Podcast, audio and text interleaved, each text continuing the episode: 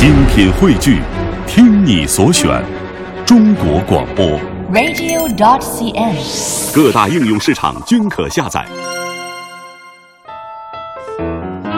寂寞就是有人说话时没人在听，有人在听时你却没话说了。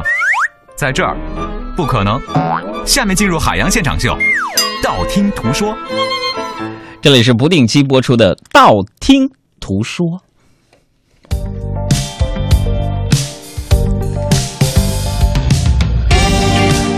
朋友圈广告来了，朋友圈广告的到来，宣告着微信商业模式的开启。不管我们多么不情愿，大骂腾讯想钱想红了眼，但不得不承认，广告入侵微信是必然的趋势，或早或晚而已。逻辑很简单，目前的微信朋友圈已经被各种不靠谱的代购心灵鸡汤包围，用户不胜烦扰。难道只许用户小打小闹的发广告，不许正主名正言顺的偶尔推广几条吗？就好比你租房的房子里边来了几个朋友，又是给你推销面膜，又是逼你高价买酒，而这时房东来了，给你手里塞了张宣传单。我想问一下小伙伴们，你们该怎么办？昨天的微信朋友圈信息流广告首批上线，宝马中国、vivo 智能手机和可口可乐的广告出现在每个人的朋友圈信息流当中，但是每个人只有一个，所以呢，瞬间全体微信用户被贴上了三个标签：刷出宝马广告的、刷出 vivo 广告的和刷出可口可乐广告的人。于是呢，昨天晚上的朋友圈变成了晒广告的海洋，呃，说的不是我啊。还有各种借势的营销，没有刷到宝马广告的人各种怨念：我明明只喝加多宝，为什么推给我可口可乐？目前呢，微信和 QQ 已经触及到生活当中的各个场景。腾讯所积累的数据非常的庞杂，那为什么你刷不到宝马的广告？我们的科学家团队可以推测有以下几种可能：第一，你用的是安卓手机。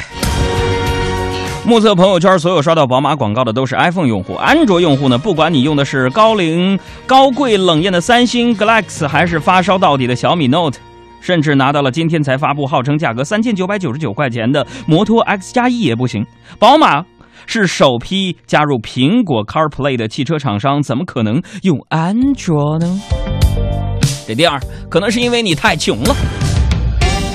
微信上你从来没发过红包，或者发的红包最多也就一百出头。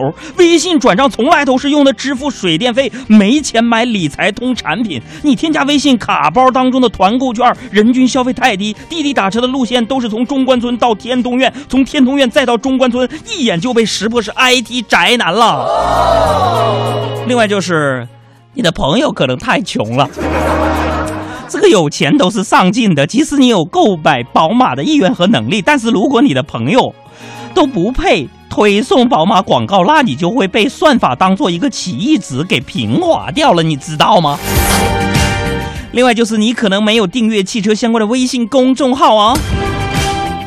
一个汽车媒体的微信公众号都没有关注过，一个车后保养 O2O 的服务号都没有订阅。那除此之外，还包括你从来没有使用过 QQ 音乐车载的互联网功能，你还没有摇到号，你在 QQ 空间预约过红米的手机，你在微信上玩游戏从来不充值。但是呢，腾讯新闻发言人张军最新的言论表示，呃，微信朋友圈广告仍处于内测阶段，所谓投放规则、费用标准等均需猜测内容。哈，当然我的猜测归猜测，在我看来呢，朋友圈的这三条广告。其实是每个八零后的成长轨迹。十岁时傻傻的，有可乐喝就很开心；二十岁时对梦想狂热，享受 vivo 手机带来的极致 HiFi 音乐；三十岁想要开心，哈哈，可能就必须要有一辆宝马汽车了。朋友们，那么问题来了，这告诉我们一个什么样的道理呢？这说明世界上最了解你的人，不是你的爹妈，不是你的媳妇儿和老公，或者是闺蜜和死党，而是一只企鹅和一帮腾讯的数据分析师，他们更懂你。其实我想感动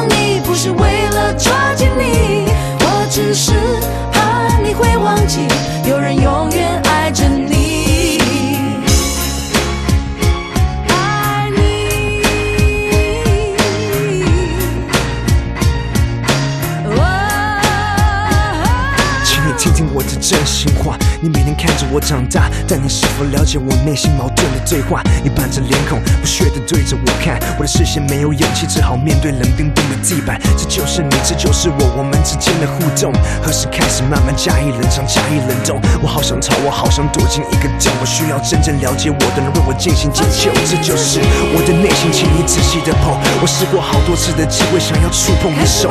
课本写说你能也是我最好的朋友，但是显然不是。我叙述我的故事。